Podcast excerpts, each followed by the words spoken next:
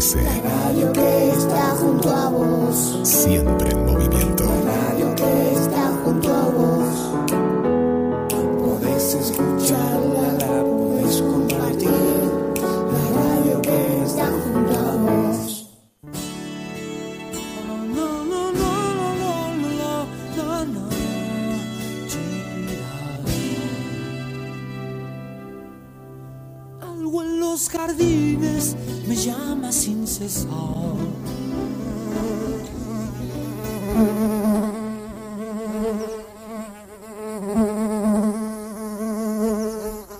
De abejas, en el viento asediado de vacío, vivo como una rama, y en medio de enemigos sonrientes, mis manos tejen la leyenda.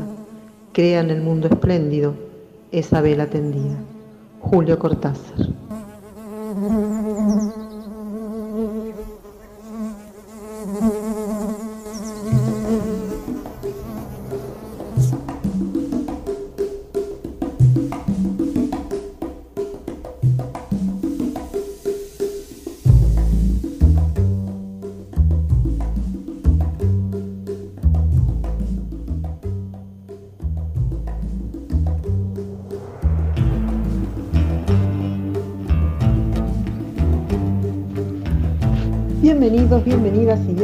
A la colmena del programa número 19 de Cómo duermen las abejas por GDS Radio, un programa de biodiversidad, humanidad, cultura y deseos. Algunas entrevistas, música y siempre alguna sorpresa puede aparecer. Me presento, mi nombre es Carla Rosa y seré la obrera que produce y conduce este programa, siempre acompañada por nuestro operador Guillermo San Martino. Si quieren comunicarse, pueden hacerlo al 223 42 46 646 o al 223 022 129. También pueden visitarnos en nuestro canal de YouTube en Cómo duermen las abejas. Así empieza el programa de hoy.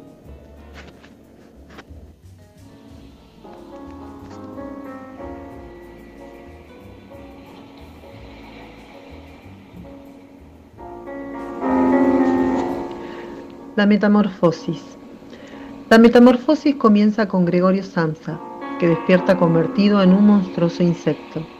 De a poco va descubriendo los rasgos particulares de su nueva forma, sus innumerables patas, sus nuevas y fuertes mandíbulas y el caparazón que sustituye a su espalda. Más allá de la gravedad de su situación, lo que más preocupa a Gregorio es el hecho de no poder asistir al trabajo. Él, es viajante de comercio y con su sueldo mantiene a toda su familia. Al principio, Gregorio permanece en su cuarto, impresionado por su transformación. Su familia le advierte que va a llegar tarde, que debe salir, pero él tiene problemas incluso para levantarse de la cama. Su jefe, directo, el principal, decide ir a buscar a Gregorio a su casa para pedirle explicaciones respecto de su inusual retraso. Frente a la impaciencia tanto del principal como de sus padres, Gregorio se levanta con mucha dificultad y va hasta la puerta. Cuando logra abrirla, el señor principal deja escapar un grito de susto. La madre de Gregorio rompe en llanto y el padre, luego de amenazarlo con el puño cerrado, también se pone a llorar. Al principio la familia no sabe cómo hacerle frente a la situación de la metamorfosis de Gregorio. Su padre está enojado y lo desprecia. Su hermana Gret, quien siente mucho cariño por Gregorio, se apiada de él y es la que se encarga de alimentarlo y de cuidarlo. Pero luego de atenderlo y limpiar su habitación durante un tiempo, Gret comienza a sentir repugnancia por el estado de su hermano y también empieza a despreciarlo. Un día en que Gret y la madre están limpiando el cuarto, Gregorio se escapa. Su padre se enoja mucho y lo obliga a meterse otra vez en el cuarto tirándole manzanas. Una de esas manzanas lastima a Gregorio y lo deja casi imposibilitado de moverse. En este punto de la historia, toda la familia se desentiende de Gregorio. El hecho de que él fuera el único sostén de la familia y que ahora no pueda trabajar por haberse convertido en un monstruoso insecto hace que la familia Samsa comience a tener problemas económicos. Por este motivo, tiene que empezar a trabajar y decide alquilar una de las habitaciones de la casa que está libre. Incluso echan a la sirvienta y contratan a una asistenta que va menos horas. Una noche, Gret está tocando el violín para los nuevos inquilinos y Gregorio, quien ama la música que toca su hermana, aparece en la sala. A raíz de la presencia repugnante de Gregorio, los inquilinos deciden irse de la casa sin pagar su estancia. Después de este hecho, la familia entiende que la situación a la que los ha confinado Gregorio es insostenible. Toma la decisión de deshacerse de él. Gregorio los escucha decir esto, vuelve a su habitación y se sume en un profundo estado de melancolía. Al día siguiente, la asistenta lo encuentra muerto. Al final, el resto de la familia, ya sin el estorbo que representaba Gregorio, recupera la armonía. Frank Kafka, Metamorfosis.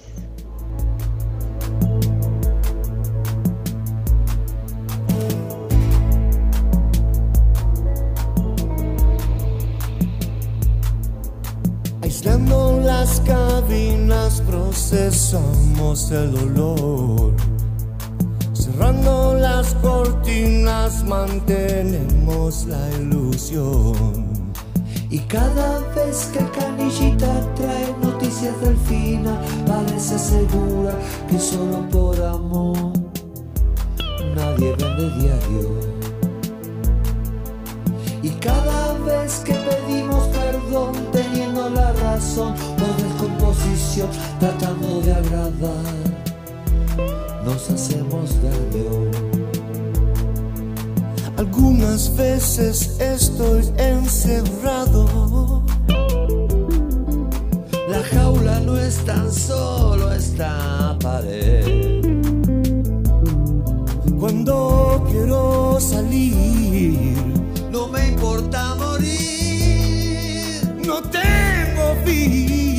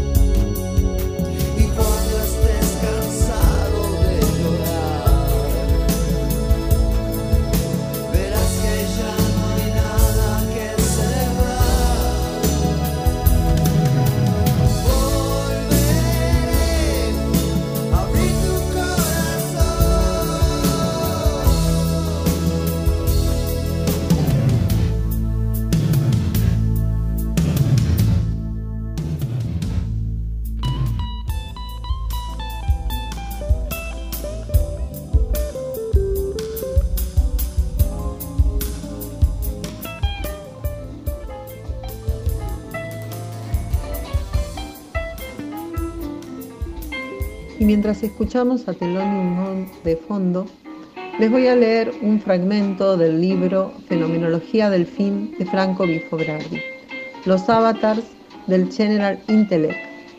El capital, de manera totalmente impremeditada, reduce a un mínimo el trabajo humano, el gasto de energías. Esto redundará en beneficios del trabajo emancipado y es la condición de su emancipación. Tan pronto como el trabajo en su forma inmediata ha cesado de ser la gran fuente de la riqueza, el tiempo de trabajo deja y tiene que dejar de ser su medida y por tanto el valor de cambio, dejar de ser la medida del valor de uso. El plus trabajo de la masa ha dejado de ser condición para el desarrollo de la riqueza social, así como el no trabajo de unos pocos ha cesado de serlo para el desarrollo de los poderes generales del intelecto humano. Por ello se desploma la producción fundada en el valor de cambio y el proceso de producción material inmediato se le quita la forma de la necesidad apremiante y el antagonismo. Desarrollo libre de las individualidades y por ende no reducción del tiempo de trabajo necesario con miras a poner plus trabajo, sino en general reducción del trabajo necesario de la sociedad a un mínimo el cual corresponde entonces a la formación de artista, artística, científica, etc., de los individuos gracias al tiempo que se ha vuelto libre y a los medios creados para todos. El sistema económico del capital, que actúa como una jaula semiótica general, impide la posibilidad de emancipación del trabajo humano, mientras que simultáneamente expande la capacidad del general intellect para reemplazar el trabajo con tecnología.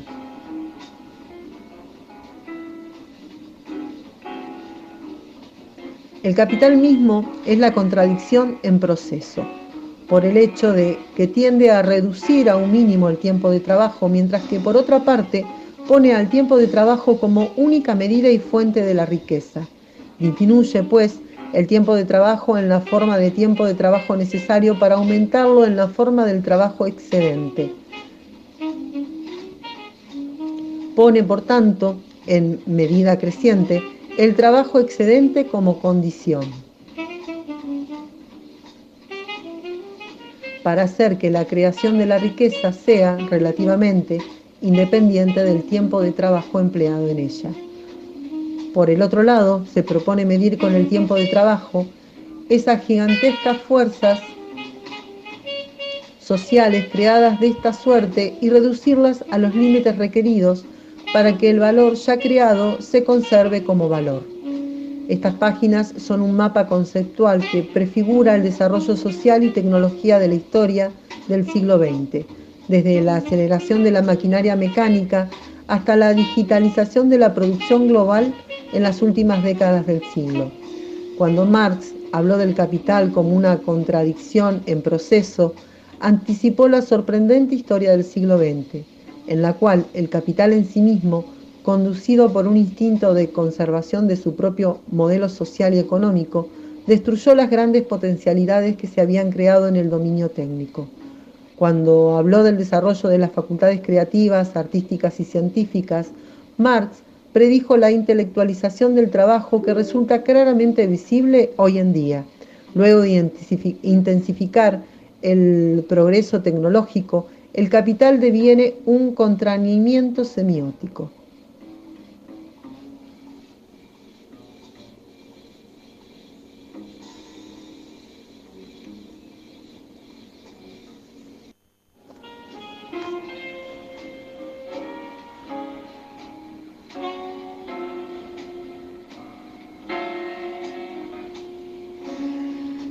Le preguntaron a Bifo Franco Berardi qué es la filosofía.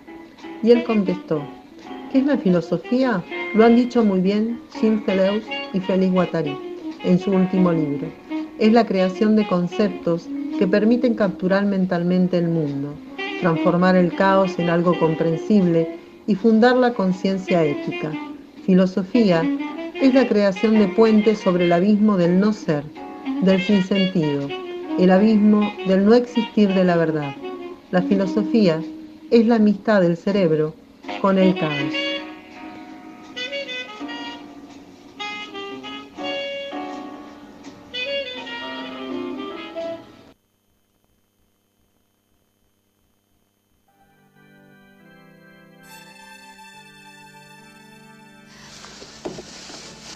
Cha cha cha.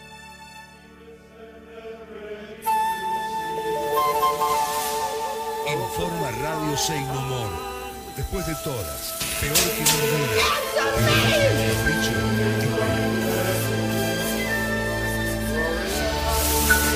Se descubrió la vacuna contra la debacle mental. Argentina, Agencia Sein Humor. El doctor Cerebrus logró aislar el virus mediante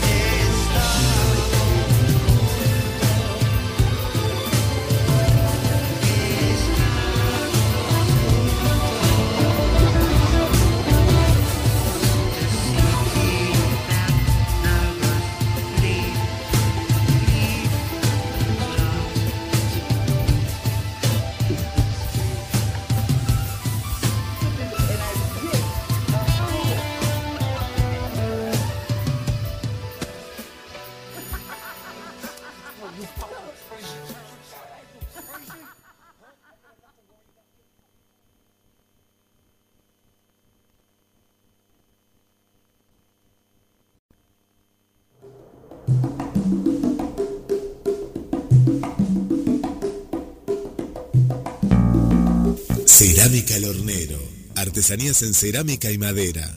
Tazas, platos, jarros, trabajos en torno alfarero y escultóricos combinados con madera. También realizamos pedidos personalizados. Hacemos entregas sin cargo dentro de Mar del Plata.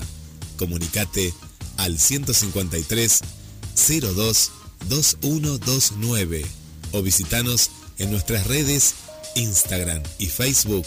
Nos encontrás como Cerámica El Hornero, con la calidad de siempre. ¿Cómo duermen las abejas? Sí, ¿no lo sabías? Las abejas, al igual que los polinizadores silvestres, los humanos y otros animales, también duermen, claro, de forma distinta. Lo que no sabemos es si pueden soñar.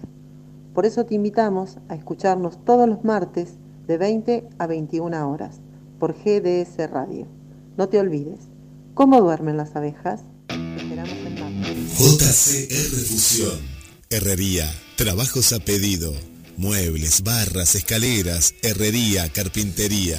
Comunicate ahora mismo al WhatsApp 223 619 8073. Búscanos en las redes sociales, Instagram y Facebook JCR Fusión.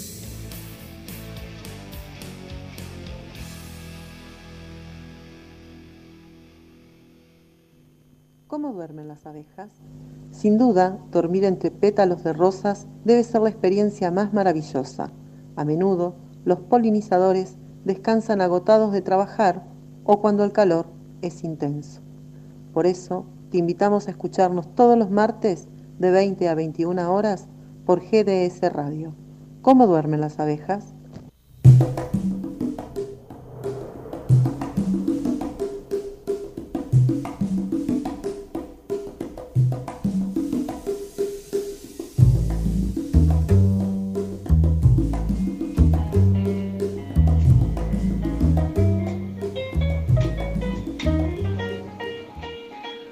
Nosotros enseñamos vidas, Señor. Hoy mi cuerpo fue una masacre televisiva. Hoy mi cuerpo fue una masacre televisiva que tuvo que adaptarse a clip de sonido y limitación de palabras.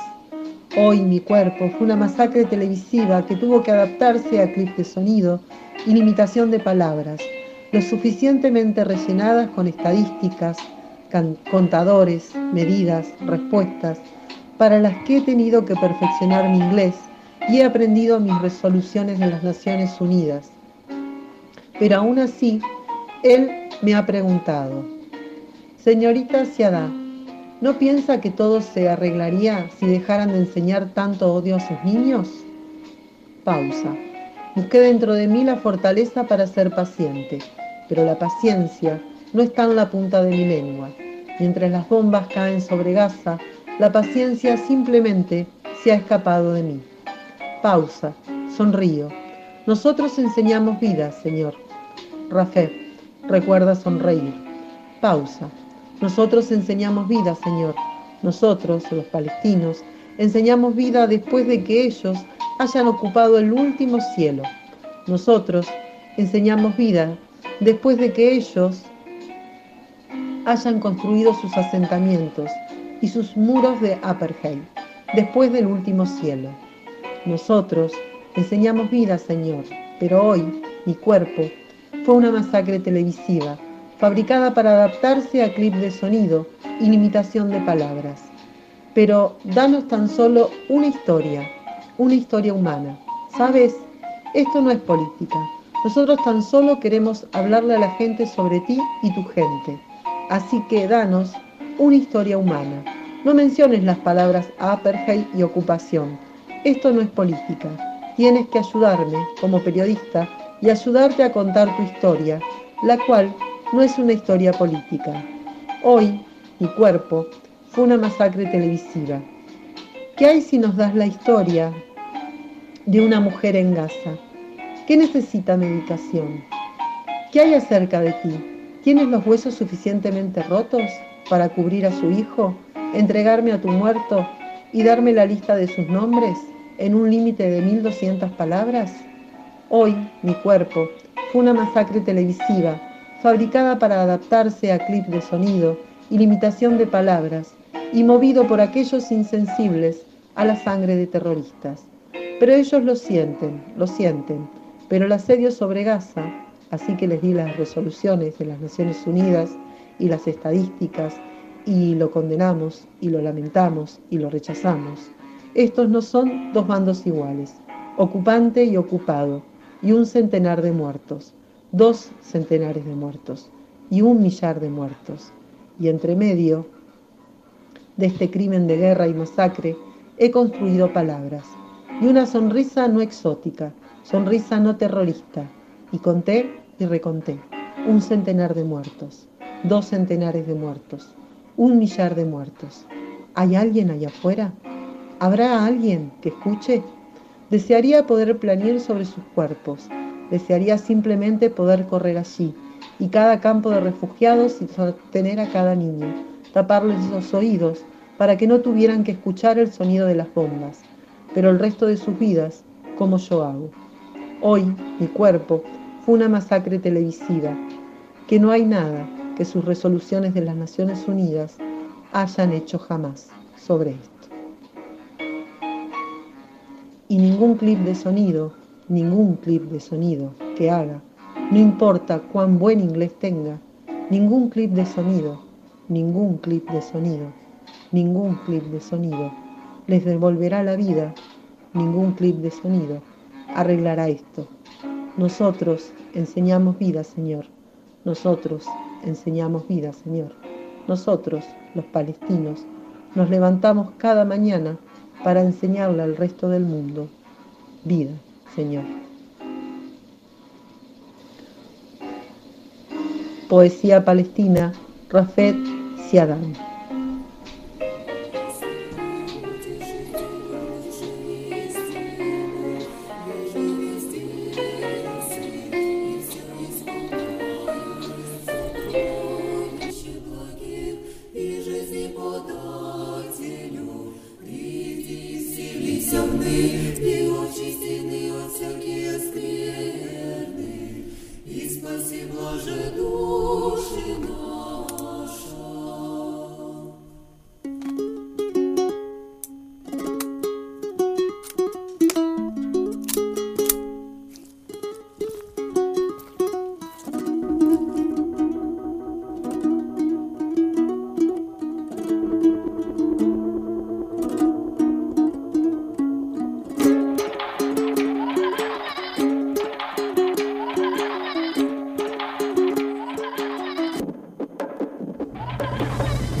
miro y mi rabia te toca. Cuando grito sin usar la boca y mi furia se come a la gente porque muerde aunque no tenga dientes. El dolor no me causa problemas, hoy los dolores recitan poemas. El mundo me los como sin plato, el miedo a mí me limpia los zapatos. El fuego lo derretió y las pesadillas no duermen porque piensan en mí. Hoy puedo ver lo que el otro no vio y los pongo a rezar aunque no crean en Dios. Hoy las lágrimas lloran a deliria, los libros de historia los pongo a escribir, que le tiemblen las piernas al planeta Tierra. Hoy yo vine a ganar y estoy hecho de guerra.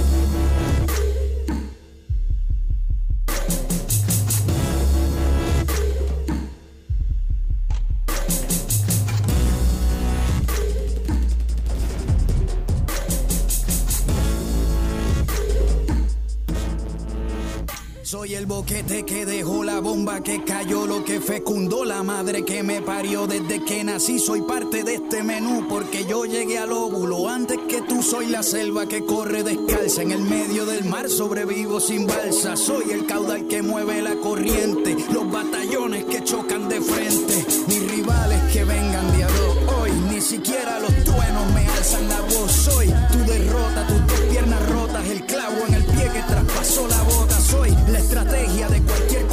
Se gana o se pierde, no existe el empate. Soy las penas de tus alegrías, la guerra de noche y la guerra de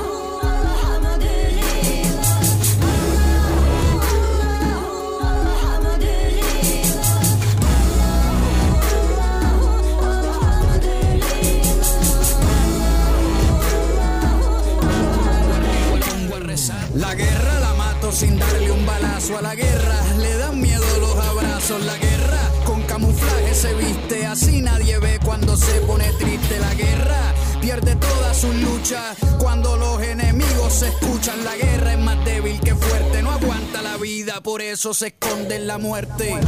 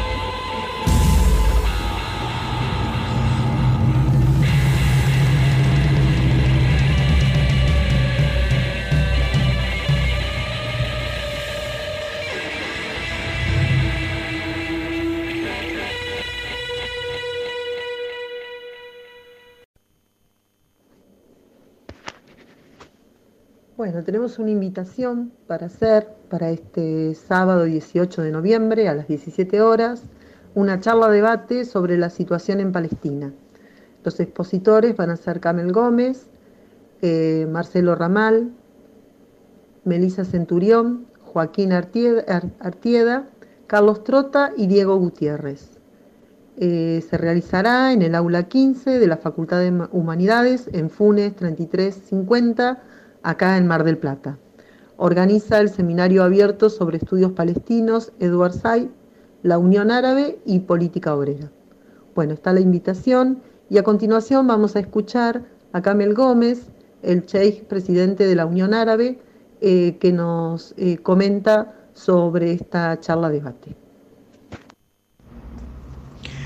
Bueno, Nobleza Virga, gracias a Fernanda, estamos haciendo una actividad este sábado eh, 18 a las 5 de la tarde en la Facultad de Humanidades, en Funes al 3300, específicamente en el aula 15 de la Facultad de Humanidades. El sábado 18 vamos a estar desde las 5, mm, quien les habla, Camel, eh, Melisa, Diego, eh, Carlos Trota, Marcelo Ramal y Joaquín Artieda. em, con la coordinación de, Fernanda, vamos a estar reflexionando el transcurso de, este, de esta última masacre que está cometiendo el Estado de Israel contra la población palestina en Gaza. Mm, hay bastantes ideas para compartir, es una mesa abierta donde vamos a cada uno de nosotros exponer algunas cuestiones que consideramos importantes. Esta charla, además de contar con, mm, obviamente, los organizadores de política obrera, también aparece la Cátedra de Estudios Palestinos que, organiza la actividad y también la, la Unión Árabe de Mar del Plata. Mm, desde la cátedra va a participar principalmente Joaquín Artieda, que es el principal responsable de la misma y de su desarrollo. Seguramente esté analizando em, esta cuestión de largos años ya y sus perspectivas históricas y de alguna manera hacer una introducción de cómo llegamos a este lamentable presente en Palestina. Los chicos Melina y Melissa y Diego que, vienen desarrollando varias actividades en este tema periodísticas como de conferencias también van a hacer algún análisis en relación a lo que ocurrirá con lo que está ocurriendo con los organismos internacionales, con las resoluciones, con la ausencia o no de la ONU, con la presencia de, otros países en, el conflicto. Tenemos sin duda un testimonio muy especial con, Carlos Trota, que es un referente de, Palestina en Mar del Plata, de Médicos Sin Fronteras, ha llegado a ser presidente de Médicos Sin Fronteras América, pero además entre varias misiones humanitarias que ha realizado, como Yemen, Siria, Kenia, Haití, ha estado en Gaza y ha visto con sus propios ojos mm, lo, que hace el ejército de Israel, pero también ha conocido y se ha empapado de, de la inmensa sabiduría, valentía y resistencia del pueblo palestino. Me parece que es un testimonio fundamental para para escuchar en relación a, obviamente el factor humanitario.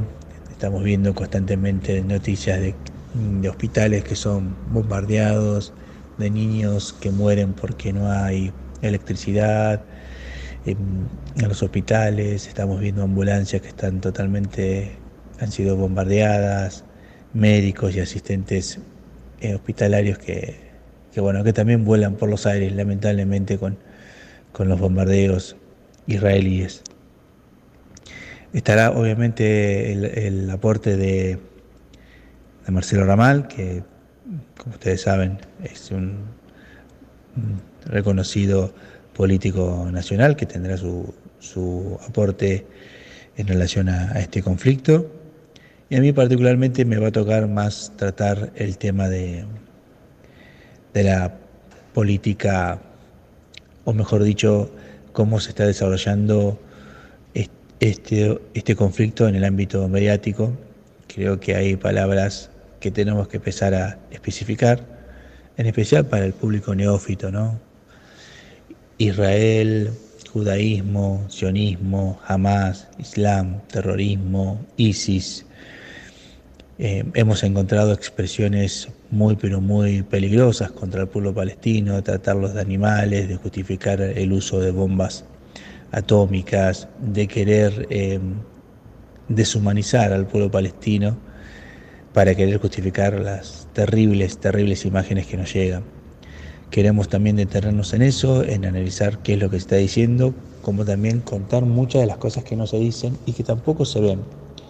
Eh, hemos visto como nunca desde sectores podríamos decir, conservadores hasta progresistas que han tenido una cobertura muy, pero muy sesgada, absolutamente pro-israelí, pero que con el paso del tiempo han tenido o bien que modificar su, su, postura porque realmente la gravedad de los sucesos y las imágenes que llegaban eran absolutamente claras, o este, han dejado de hablar del tema porque no saben efectivamente cómo ubicarse en, esta situación. este intento de mesa compartida con muchos expositores, quiere hacer partícipe a todos los que vayan, no solo a escuchar, sino también a participar activamente, a dejar eh, preguntas, a hacer comentarios, a dialogar siempre con la coordinación de Fernanda en la posibilidad de, conocer muchas cosas sobre la historia, sobre la política, sobre el factor humanitario, em, definiciones que son importantes en el conflicto, pero para nosotros lo fundamental es poder dar a conocer la inmensa grandeza del pueblo palestino, su lucha por la liberación de tantos, tantos años, su resistencia que empieza nada más y nada menos con, que con sobrevivir. Sobrevivir ya es ganar, eh, que haya palestinos hoy que salen de los escombros con, con las manos, con sus dedos haciendo la B de la victoria, sin duda es, una, es un ejemplo del mundo de cómo los pueblos oprimidos con determinación pueden, pueden efectivamente iluminar a una humanidad tan, tan oscura, porque así como tenemos de un lado lo peor, lo peor de la civilización occidental y sus desarrollos científicos siendo utilizados contra la población, en su gran mayoría mujeres y niños que mueren con los peores bombardeos y las peores armas creadas por la humanidad hasta la fecha. Por otro lado, vemos a un pueblo que resiste, que quiere su tierra, que tiene bien en claro que este es un proceso largo de, de resistencia y de lucha y que quiere decirle al mundo que a pesar de la indiferencia de muchos, que a pesar de la inacción de, otros estados, que a pesar del silencio cómplice de muchos, que a pesar de la cobertura mediática, que a pesar de los miles de millones de dólares que la Unión Europea, pero principalmente Estados Unidos, inyectan eh, a la maquinaria de guerra israelí, ahí aparecen las mujeres, los niños palestinos, Em, saliendo de los escombros y diciendo que, es una que esta barbaridad que está cometiendo el Estado de Israel es conocida, que no es nueva, que hoy es mucho más intensa, que se necesita conocer y saber que esto no es un conflicto para nada religioso, que nadie quiere justificar el accionar de jamás bajo ningún tipo, que no estamos intentando bajo ningún aspecto querer banalizar absolutamente nada vinculado, por ejemplo, al holocausto, ni nadie está pensando en soluciones eh, finales ni antisemitas. Creo que también eso la charla lo va a dejar en claro, pero tampoco vamos a permitir que eh, esas expresiones que recién mencionaban sean excusas utilizadas para no poder criticar con todas las letras lo que el Estado de Israel comete.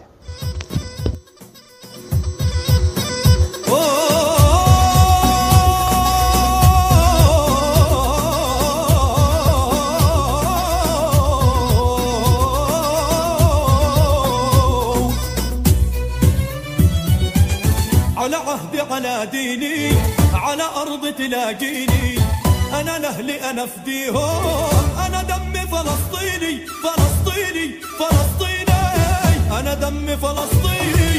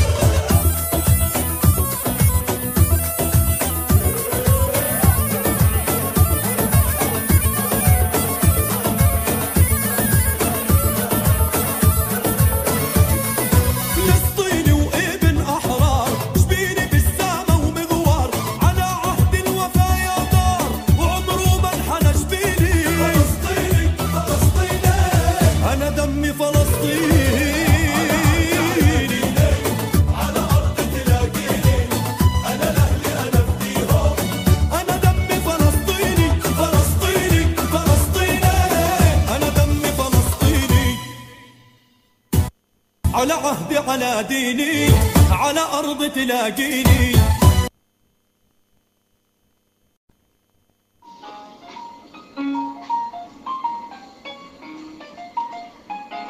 ¿De qué modo la revolución digital, Internet y las redes sociales han transformado la sociedad y las relaciones? Han analizado las diferencias entre la masa clásica y la nueva masa, a la que llama el enjambre digital. El libro de Byung-Chun Han. El enjambre digital, a diferencia de la masa clásica, consta de individuos aislados y carece de alma, de un nosotros capaz de andar en una dirección o emprender una acción política común. La hipercomunicación digital nos aleja más del otro, bajo la ilusión que nos acerca y destruye el silencio que necesita el alma para reflexionar y ser ella misma. Se percibe solo ruido, sin sentido, sin coherencia. Todo ello impide la formación de un contrapoder que pudiera cuestionar el orden establecido, que adquiere así rasgos totalitarios.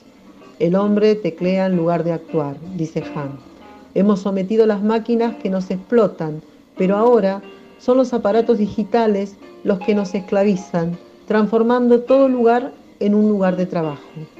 Se ha dejado atrás la, biopolítica y nos dirigimos a la era de la psicopolítica. El psicopoder es más eficiente que el biopoder, ya que con ayuda de la vigilancia digital controla y mueve a las personas desde dentro, incidiendo en los procesos psicológicos inconscientes.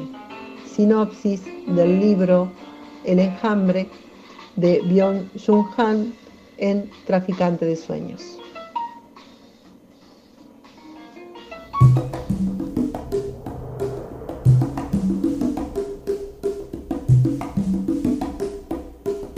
Bueno, llegamos al final eh, de este programa, de cómo duermen las abejas y nos encontramos el próximo martes a las 20 horas por acá por GDS Radio nos vamos escuchando El Sueñero de Jorge van der Mole. Hasta el martes que viene.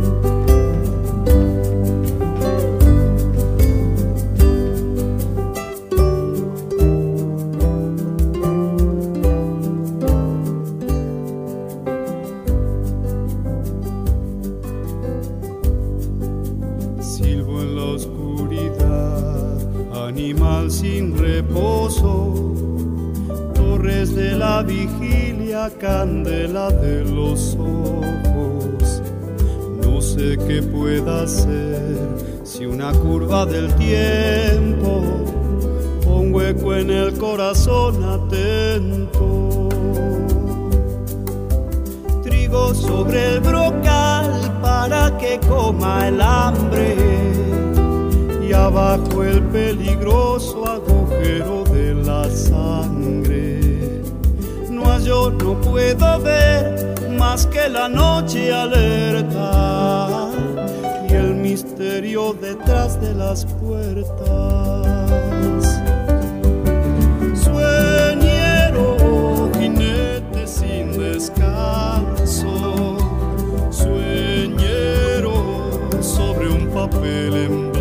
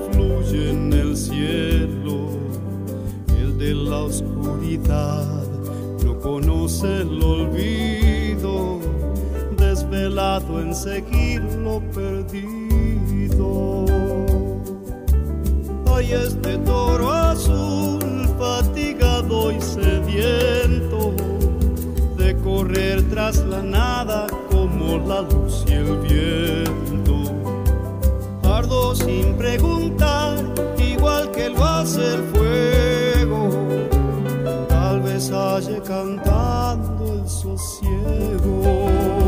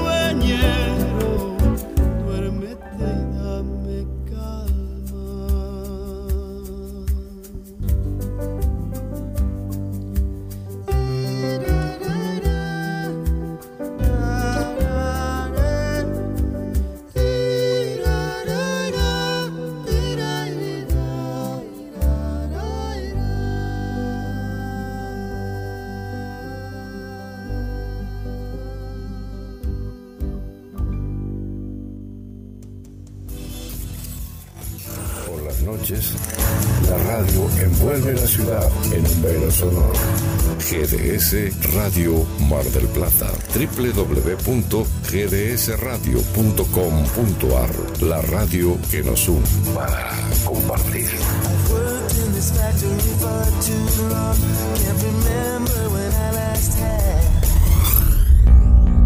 Cerámica El Hornero. Artesanías en cerámica y madera. Tazas, platos, jarros, trabajos en torno alfarero y escultóricos combinados con madera. También realizamos pedidos personalizados. Hacemos entregas sin cargo dentro de Mar del Plata. Comunicate al 153 02 2129 o visitanos en nuestras redes Instagram y Facebook. Nos encontrás como Cerámica El Hornero, con la calidad de siempre.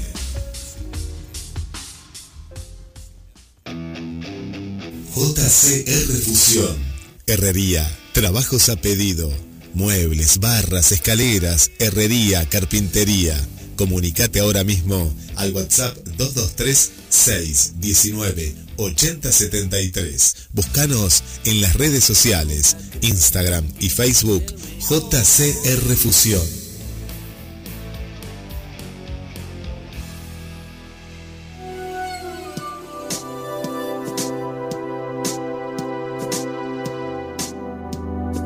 Somos una estación de radio. Somos la alternativa ideal para hacerte compañía una vez más.